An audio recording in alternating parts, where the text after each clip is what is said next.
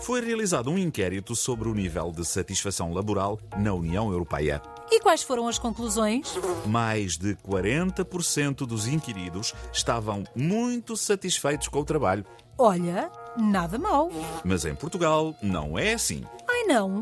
Somos o país com a menor percentagem de trabalhadores satisfeitos, pouco mais de 20%. Impossível. Esse inquérito deve ter sido mal feito. De certeza que não entrevistaram os professores, os enfermeiros ou os médicos, por exemplo.